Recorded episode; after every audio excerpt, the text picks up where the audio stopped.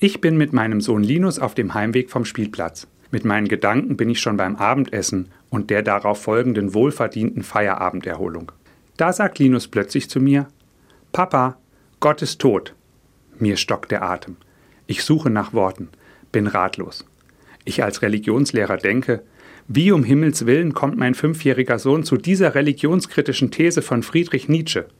Verwundert und erschrocken frage ich ihn, Linus, wie kommst du denn darauf, dass Gott tot ist?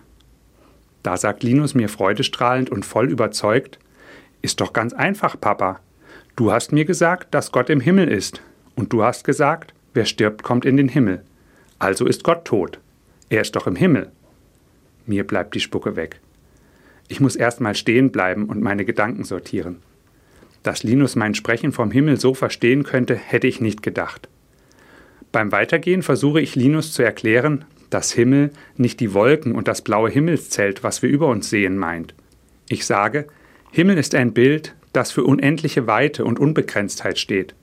Wenn wir davon sprechen, dass Gott im Himmel ist, dann wollen wir damit ausdrücken, dass Gott überall ist, dass er nicht begrenzt oder auf einen Ort festgelegt ist und dass er kein Ende hat. So zeigen wir, dass Gott nicht tot ist, sondern lebendig und allgegenwärtig.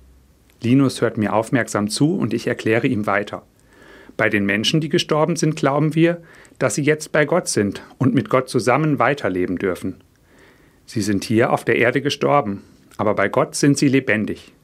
Das meinen wir, wenn wir sagen, die Verstorbenen sind im Himmel.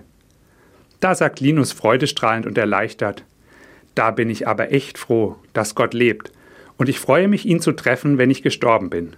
Aber am meisten freue ich mich, dass ich dich, Papa, und auch Mama und alle dort im Himmel wieder treffe. Und ich denke, danke, Linus. Besser hätte ich als Theologe die Hoffnung unseres christlichen Glaubens nicht zusammenfassen können.